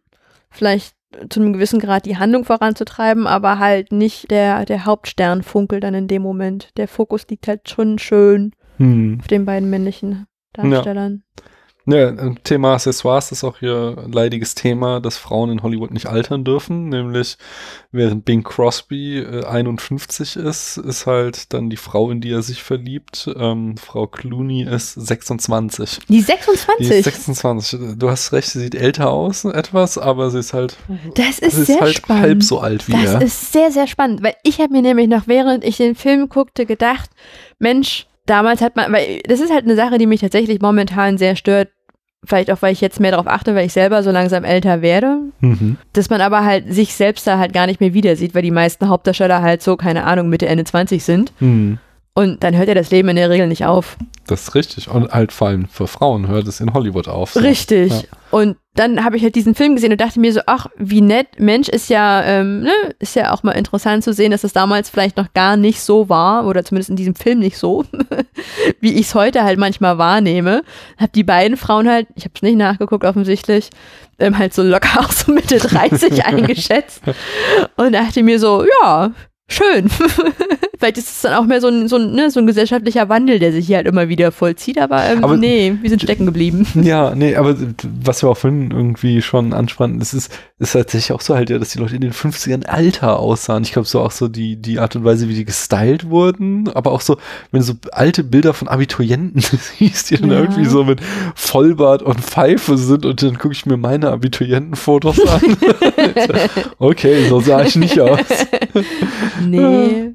Irgendwie Ich haben die, nicht. die Hormone haben früher stärker gekickt. Weiß ich auch nicht, weil wenn ich mir zum Beispiel meine, ich überlege gerade alterstechnisch gesehen, mein, meine Großeltern, meine älteren Großeltern, Ja. die, also die Oma ist 92, der Opa ist jetzt ja letzten November verstorben, der war 94. Mhm. Wenn ich mir Bilder von denen angucke und auch wie die gealtert sind, da empfand ich das als nicht so stark. Aber bei den Großeltern, die jetzt noch mal zehn Jahre jünger waren, ich glaube, die sahen auch noch mal, ja, die haben halt weniger, die haben halt die Nachkriegszeit mitgemacht und als Mhm. kleine Kinder halt noch so ein bisschen Krieg. Vielleicht noch mal ein bisschen weniger Blessuren. Hm. Das darf man vielleicht halt auch wirklich nicht unterschätzen. Ja, auf jeden Fall. Wenn du da unterernährt bist, dann halt gerade als Kind oder. Also oder, meine oder, Großeltern waren das auf jeden Fall, Ja. allesamt. Ja. Ich weiß, die, die jüngere Oma, die haben sie auch damals irgendwo hingeschickt zu so einer Art Camp ähm, zum wieder auffüttern. hm. Hat meine Mutter auch erzählt, dass sie sowas mal gemacht hat. Ich bin ja, Ja. noch ein paar Jährchen älter. Meine Eltern sind ja auch so Nachkriegsgeneration. Und mein Opi hat auch noch erzählt, als der nach Frankreich, der war dann in Kriegsgefangenschaft in Frankreich. Und da kam er dann irgendwie an den ersten Tag und war dann auf so eine Art, ähm, oder nicht so eine Art, auf so eine Art Farm, Bauernhof. Und der Besitzer, ähm, der dort halt war, hat dann halt erstmal sein Essen halt ihm gegeben. Das heißt, Mhm. er hat dann halt selbst auf eine Mahlzeit verzichtet, damit mein Opa was zu essen hatte. Hm. Kam er da mit seinen jungen 18 Jahren an. Hm. ja, da kommen wir doch auch äh, zum nächsten Thema, nämlich äh, zu nochmal Bogen zurückschlagen Mhm. zu, was ein Weihnachtsfilm ausmacht. Das zweite Thema, was ich in so einem Text gelesen habe, war halt, der Film zeigt, dass es wichtig ist, denjenigen, die einem in einer wichtigen Zeit alles gegeben haben, etwas zurückzugeben, nämlich dem General hier. Und äh, also dieses, die Kriegsgeneration ist so ein Riesenthema. Und das ist eben so ein sehr amerikanische Weltkriegsromantik in dieser Generationenbezeichnung hier Ja. Gen X und so nennen die diese Weltkriegsgeneration auch the greatest generation. Also Schwachsinn, also gequirlte Scheiße. Also es geht hier halt in der Handlung darum, dass wir hier Zweiter Weltkriegsveteranen haben, die versuchen ihrem kommandierenden Offizier zu helfen. Als der Film halt gedreht wurde, lag das der Krieg noch kein Jahrzehnt zurück und Mhm. das ging den Leuten halt noch so ans Herz so und es waren halt auch Schicksale, die wahrscheinlich sehr sehr viele von denen kannten, die ganz ähnlich waren. Aber wie ich schon sagte, sind halt etliche Nummern, die irgendwie darauf, äh, also Musical-Nummern, die auf Militär und wie geil es ist, verwendet werden. Es gibt dann diese eine Nummer, die Bing Crosby im Fernsehen singt, um halt die Veteranen in das Hotel zu locken.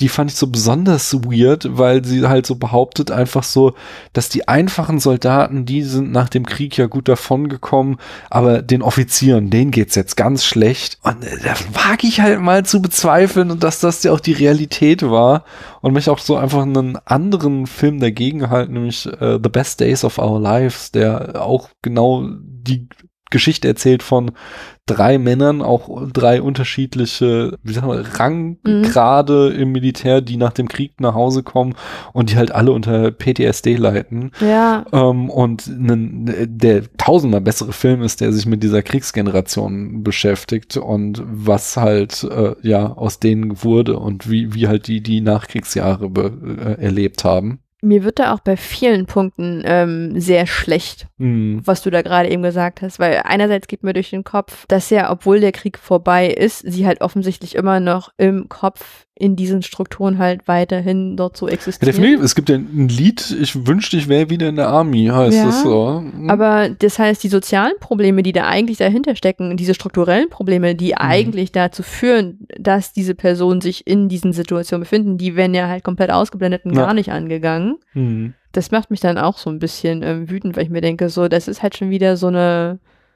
weiß ich nicht, so eine Romantisierung eines Problems und dabei wird aber das Problem nicht gelöst. Ja. Und dann, was mich am allermeisten wütend macht, ist dieses Quid pro Pro. Warum kann ich nicht einfach jemandem helfen, weil ich ihm gerne helfen mhm. möchte? Warum muss immer diese Gegenleistung ähm, vorausgegangen sein? Noch nicht mal, dass sie erwartet wird. Also, dass wir, ne, ich tue jemandem etwas Gutes, ich erwarte eine Gegenleistung. Nee, nee, nee, nee, nee. Wir gehen hier gerade eben sogar davon aus, dass jemand auf dieses Guthabenkonto, ähm, ich mache jemandem was Gutes eingezahlt haben muss, hm. damit ich überhaupt erst auf die Idee komme, nachzudenken, guck mal, wie kann ich dich denn gerade eben unterstützen? Hm. nee, äh, total geile Gedanken. Ran vorbei. Nein, ja, nein, nein, nein, nein, nein. Ich, ich, ich, ich stimme dir da in allem Zug. Ich habe nur noch drei Sachen, die so anschließen. Also, also, nee, mhm. eins, das schiebe ich nochmal zurück, weil das nochmal ein anderer Schnack, aber also es ist nochmal hier so eine sehr amerikanische Geschichte einfach. Also dieses was du ja sagst, das eine, die, die Strukturen, die dahinter stecken, so offen, Problem ist ja hier, dass es auch kein soziales Netz gibt, offensichtlich so, sondern der Typ, wenn der halt mit seinem Motel jetzt auf die Schnauze fällt, dann hat er halt einfach Pech gehabt. Ja. Da, das ist ja quasi die Story von dem Film. Ist ja auch heute noch so. Und das andere ist es halt, dass es so ein Widerstreit ist. Also einerseits äh, war das halt schon, also das war schon ein großes Ding für Amerika und halt auch nicht zu ganz Unrecht so, sondern die haben da eben, das war, sagt man heute, ist ja ein zutiefst zerrissenes Land auch ähm, zwischen Republikanern und Demokraten und so. Und der Zweite Weltkrieg galt für die äh, heute in der Rückblick immer so als der letzte Moment, wo die Nation nochmal zusammenstand, weil sie wirklich alle an, äh, nach, sie haben lange gebraucht, sich irgendwie auch zu, zu überwinden, äh, ob sie jetzt in den Krieg eintreten sollen oder nicht, aber sie haben trotzdem irgendwie ja äh, erkannt, so dass dass sie sich jetzt da nicht mehr raushalten können, weil der Faschismus auf der Welt am Gewinnen ist und dann muss halt äh, damals äh, die mussten sie halt als die Demokratie dagegen halten und haben dann halt auch wirklich zusammengehalten und dieses wir stehen füreinander ein Gefühl, das äh, verbinden sie halt gemeinsam mit auch, wir haben halt auch gewonnen. Ja. Das äh, ist für, für viele Amerikaner eben stellvertretend für den Zweiten Weltkrieg und was halt hier aus in diesem Film auch wieder rauskommt. Wir stehen füreinander ein. Das ist ja auch schon so ein Gefühl. Ein, du, ja, du ja. darfst gleich wieder. Mhm. Ja, auch ein Text, der, der nur so einen äh, kritischen Gedanken da auch reinwarf, äh, der sagte, dass dieses, dieses Syndrom von bedingungsloser Loyalität und den, den, Glauben an die Oberbefehlshaber, dass die was Gutes sind und dass man denen deswegen auch helfen und gehorchen muss, dass der halt aber auch wiederum dazu geführt hat, dass dann Amerika in den Jahrzehnten danach sich in einen fragwürdigen Krieg nach dem anderen gestürzt hat. Weil halt dieses, wir stehen zusammen und wir gehen durch dick und dünn und äh, der General, das ist ein guter und wenn der sagt, wir machen jetzt das und das, dann, dann stehen wir alle zu ihm. Der hat dann halt zu Sachen wie dem Koreakrieg und dem Vietnamkrieg auch sowas geführt, dieses Mindset. Mhm. Kein Monokausalismus, aber das ist äh, etwas, was damit hineingespielt hat. Äh, nur, dass so dieses Spannungsfeld sich auch quasi in diesem Film befindet. Das fand ich so einen ganz interessanten Gedanken, den ich in den Texten, die ich dazu gelesen habe, gefunden hatte. Ja. Jetzt, du wolltest da noch was sagen. Ja, ich habe ich hab vergessen, was ich in dem Moment sagen wollte. Aber was jetzt auf deine letzten Punkte, was mir da gerade eben noch so ein bisschen durch den Kopf ging, mhm. war dieses Gemeinschaftsgefühl. Mhm. Ähm, entsteht ja in dieser Narration auch ähm, häufig dadurch, dass man halt so ein, so ein Common Enemy hat. Mhm. Das heißt, es wird ja noch nicht mal eine Gemeinschaft geschaffen über, also andersrum, der, der Konsens, auf den man sich letztendlich einigen kann mhm. und der alles andere ausblendet, ist halt einfach, dass man einen Negativpunkt findet, an dem man halt gemeinsam festhält und der dann halt diese Gemeinschaft führt oder das so zusammenführt. Mhm. Und traurigerweise glaube ich, dass das, ähm, also ich, ich weiß nicht, ob das etwas wirklich Menschliches ist. Es kann auch an dem Umfeld liegen, in dem ich momentan arbeite. Also jetzt kurz zum Hintergrund für euch. Ähm, ich bin ja in der Baubranche unterwegs. Und rein von der Rhetorik her, auf die ähm, die Leute häufig ähm, zurückgreifen, habe ich halt, also es ist halt schon sehr, sehr, um, ja, so Armee-Kriegslastig, rein von mhm. der Rhetorik her. Okay. Dieses, äh, ja, warte, was war es am Anfang immer? Irgendwie die letzte Schlacht ist noch nicht vorbei oder keine Ahnung. Und da wird nämlich häufig auch dieses Gruppengefühl halt darüber geschaffen und danach sehen sich ja scheinbar auch alles. Also das ist das, was ich jetzt halt so entdeckt habe. So Leute, also dieses halt so eine Sehnsucht nach Gruppengefühl, eine Sehnsucht nach um, gesehen und gehört zu werden und das dann halt versucht auch zu erreichen, indem man halt Teil dieser Gruppe wird und das dann halt auch so über verschiedene Mechanismen wie Fehler hin und her schieben. Sehr viel Küchenpsychologie, ich weiß. Aber, und das finde ich halt, ist auch diese Argumentation gerade eben in diesem Kriegsfilm halt so ein bisschen. Mhm. Also ich glaube nicht, dass das jetzt irgendwie ein alleiner oder auch nur dominanter Wert ist. Da gibt es sicherlich Werte, die dem entgegenstehen. Aber das ist definitiv ja. etwas, was im, im menschlichen Wertekanon vorhanden ist. Ich glaube, es ist der einfachste Wert, der, der mhm. sozusagen Easy Access Wert, mhm. würde ich jetzt mal so behaupten. Ich glaube nicht, dass das die alleinige Art und Weise ist, wie man dieses Gefühl erzeugen kann oder wie man da hinkommt. Mhm. Ich denke nur, dass es etwas ist, auf das sich das Patriarchat halt doch schon gerne mal so zurückfallen lässt, hm. weil es halt einfach ist. Ja, äh, und dazu kommt, fiel mir gerade noch ein, halt äh, mhm. in, der, in der Politikwissenschaft wieder hier, Karl Schmidt ist das, oder? Der hat ja quasi, dass sich die Nation erst dadurch äh, definiert, dass sie einen äußeren Feind hat und sich von diesem abspaltet.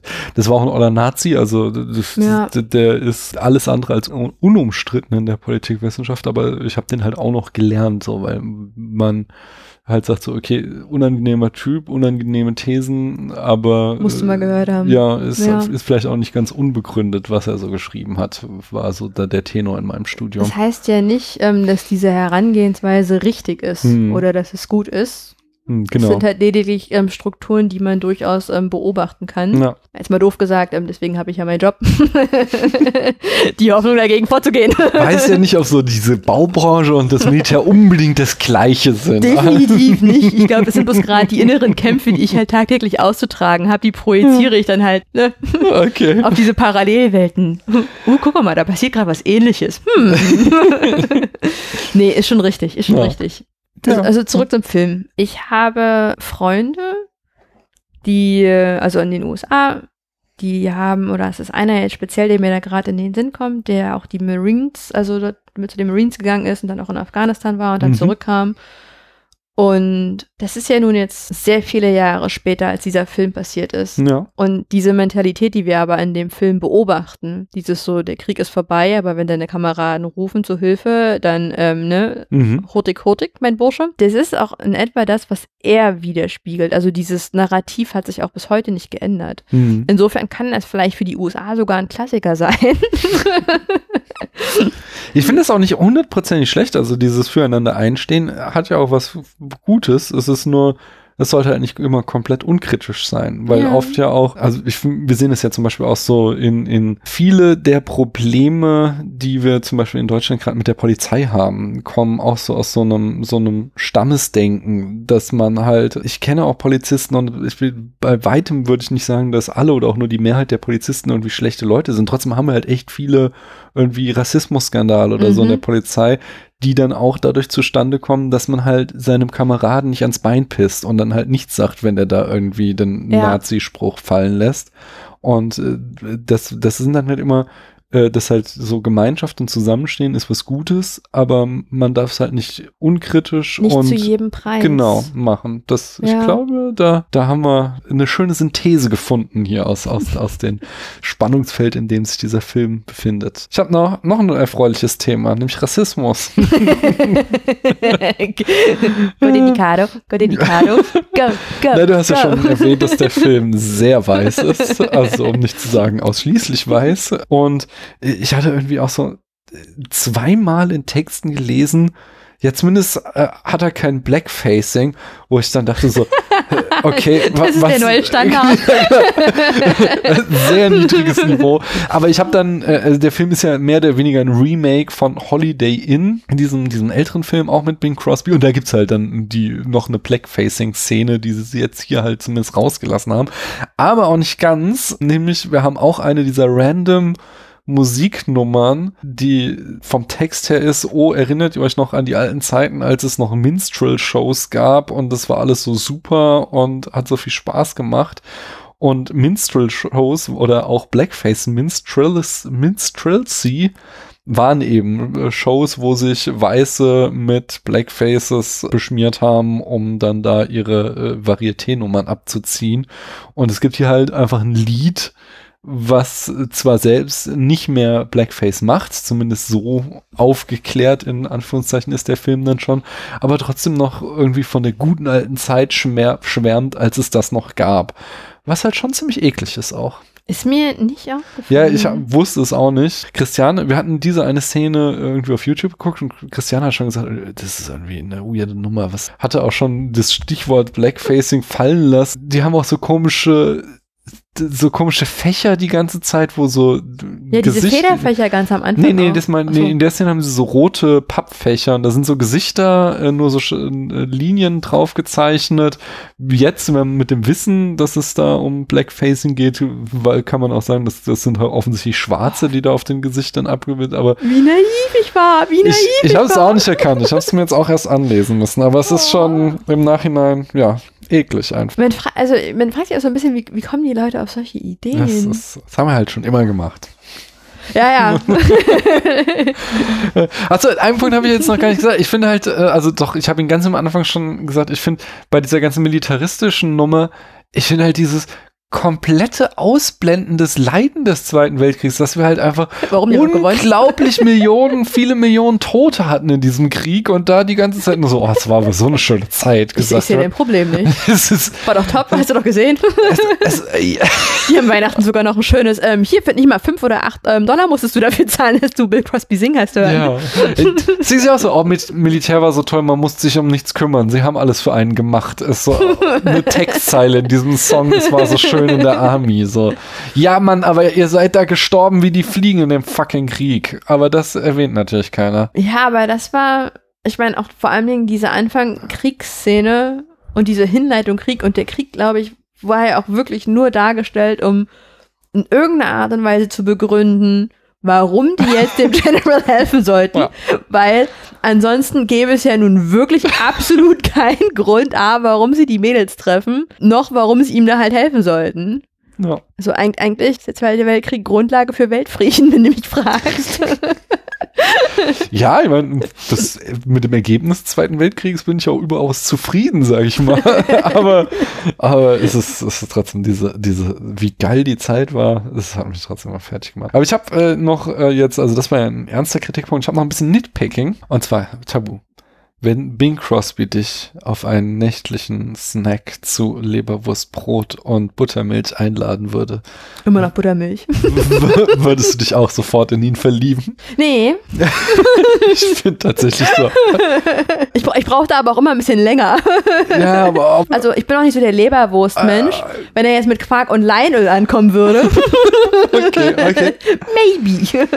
Na, Ich sag nur wieder, Thema zeitlos, das ist jetzt nicht der zeitloseste Snack der Welt, oder? Ich weiß auch nicht, wann ich das letzte Mal meinem Leben Buttermilch getrunken habe. Oh, das mache ich häufiger. Oh, okay. Ich glaube, ich kaufe mir morgen eine Buttermilch. Ja, Muttermilch ist schon geil. Nee, aber was. Also die haben ja schon vorher, also die, diese, diese, diese Instant-Liebe, ja. die fing ja eigentlich schon an, ähm, als die beiden Frauen da auftauchten und tanzten. Also die mussten ja auch keine Worte irgendwie austauschen. ja, ja. Da so ist sprechen wir immer noch von der Liebe auf den ersten das. Blick. Mhm. Mhm. Das hat ja, das hat ja damals noch gereicht. Obwohl, ich weiß gar nicht, ob, na, wie heißt es hier, diese Dating-App? Tinder. Tinder und Bumble und Mhm. Love Cupid nicht das gleiche sind, weil du sprichst ja auch nicht, du siehst ja erstmal nur ein Bild. Ja, Und dann ist es vielleicht Love. auf jeden Fall. Oder auch nicht. Ich muss gerade an Herzblatt denken. Zurück, Entschuldigung, ja. Love empfand ich nicht. Und jetzt kommen wir zur der Ecke, wo ich gerne über Modesünden spreche in Filmen, die ich gucke. Bei den Schuhen von Danny Kaye, wo ich mich nämlich fragte, was ist denn aus den guten alten schwarzen Lederschuhen geworden? Das ist mir nicht aufgefallen. Er hatte, er hatte beim, bei seinen Tanznummern immer wieder Schuhe an, die Ton in Ton mit seinen Anzügen waren. Also da hatte er zum Beispiel so einen fliederfarbenen Anzug und dazu trug er dann natürlich auch fliederfarbene Schuhe. Warum? Es, nein, lass es. Ich will mir den Film nochmal angucken. Wenn du das machst, dann musst du auch auf die Hose des Generals achten, wenn wir ihn das erste Mal in Zivil sehen, weil die hat er ohne Scheiß bis unter die Achseln gezogen, hat hier oben irgendwo den Gürtel. Das, Das war doch da, als sie draußen sitzen und er ihm erzählt, dass er sich nochmal bei der Armee beworben hat. nee, nee, da sind wir nicht zum ersten Mal. Wir sehen, sie kommen, als sie Ah, da nee, in das stimmt. Motel kommen, da kommt er ihnen ja entgegen und er meint so, Genau. beide sind so entsetzt, ihn da zu sehen, weil er jetzt in einem Hotel arbeitet. Ja, nee, ich musste gerade überlegen, wo wir ihn halt in, ähm, in In Alltagskleidung, ja, ganz zivil sehen. Hey. Stimmt. Nee, ist mir, ist mir ähm, gar nicht negativ aufgefallen. Ich, oh Gott, es ist gerade ein bisschen traurig, Nein, nein. ähm, wie, wie unkritisch ich diesen Film geguckt habe. ich bin auf deine Noten gleich gespannt.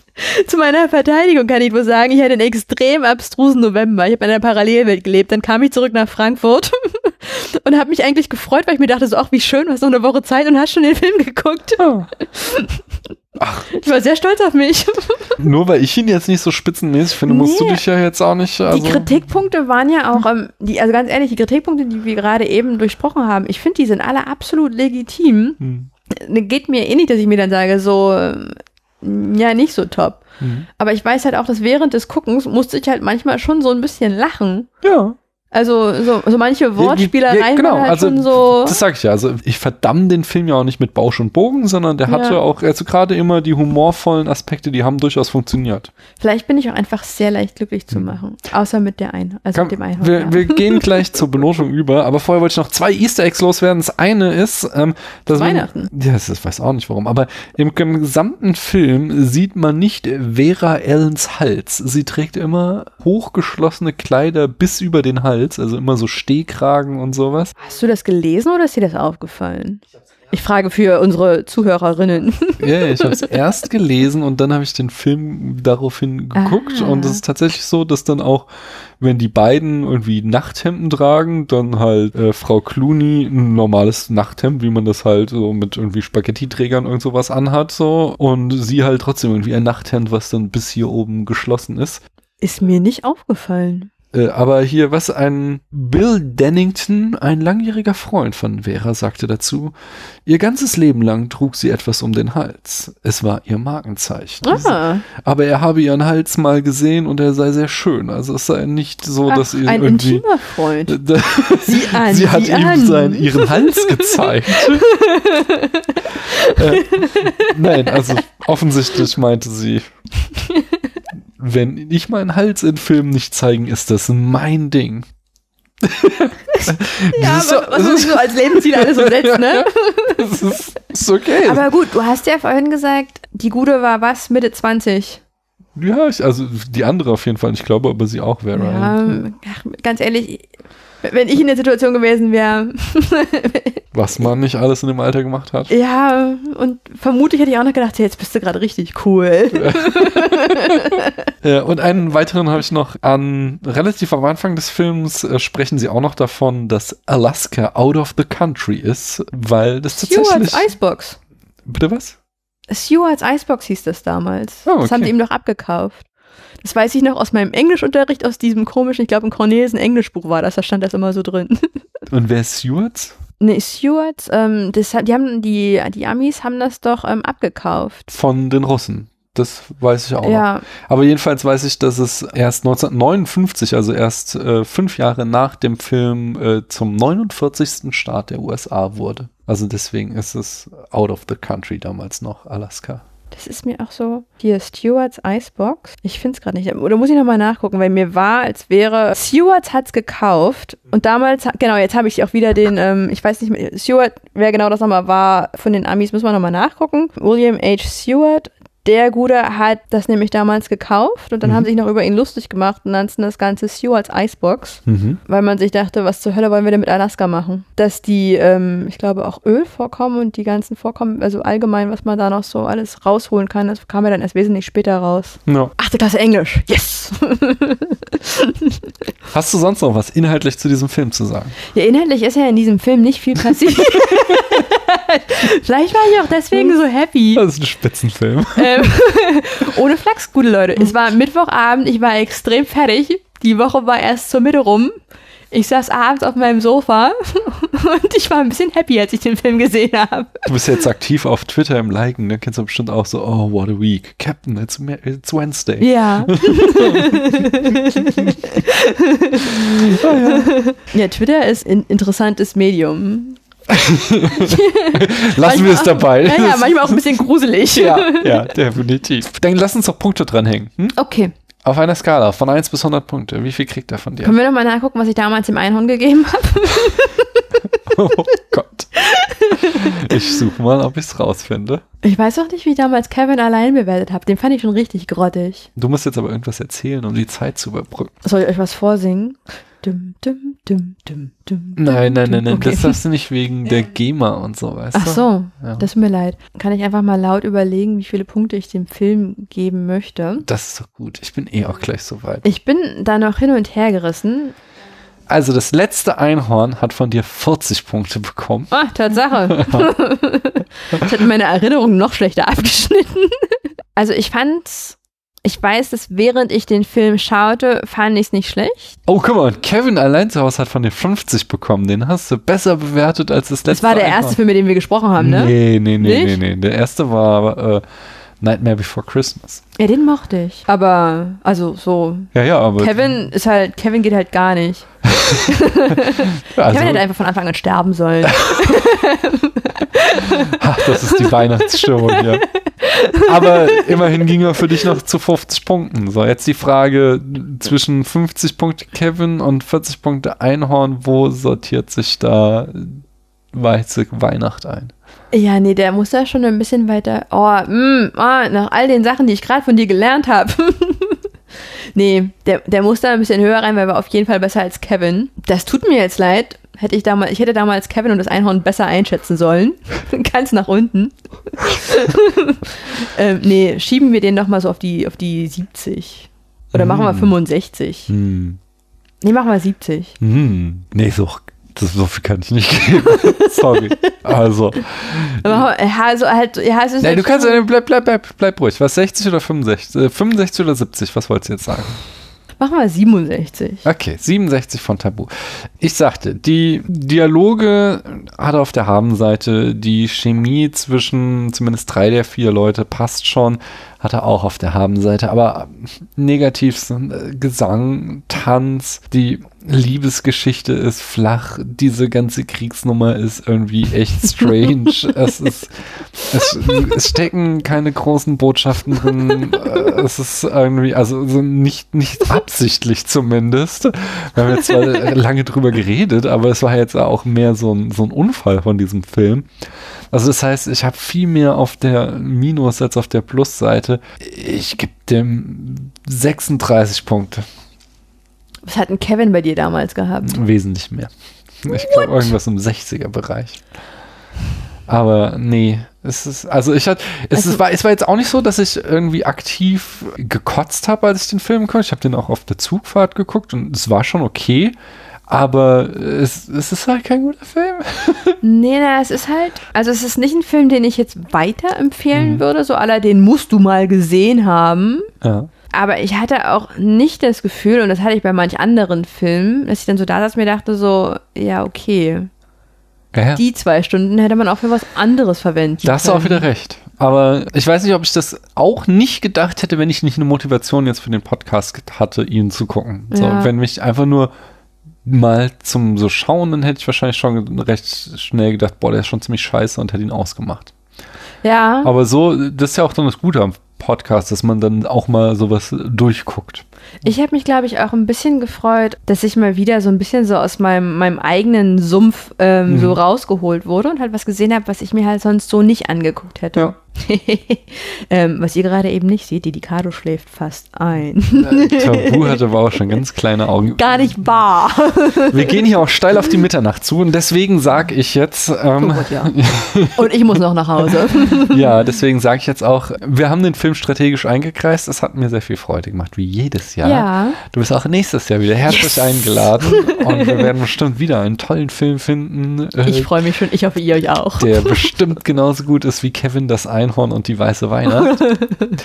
und ja, ich sag mal, bis dahin, fröhliche Weihnachten, ja. einen guten Rutsch und wir hören und sehen uns eh. Und euch da draußen sage ich auch danke, dass ihr ein bisschen zugehört habt. Frohe Weihnachten, guten Rutsch, welche Feiertage ihr auch sonst gerade eben feiert. Ja. Schöne freie Zeit. So sieht's aus. Bis dann. Bis dann. Tschüss. Tschüss.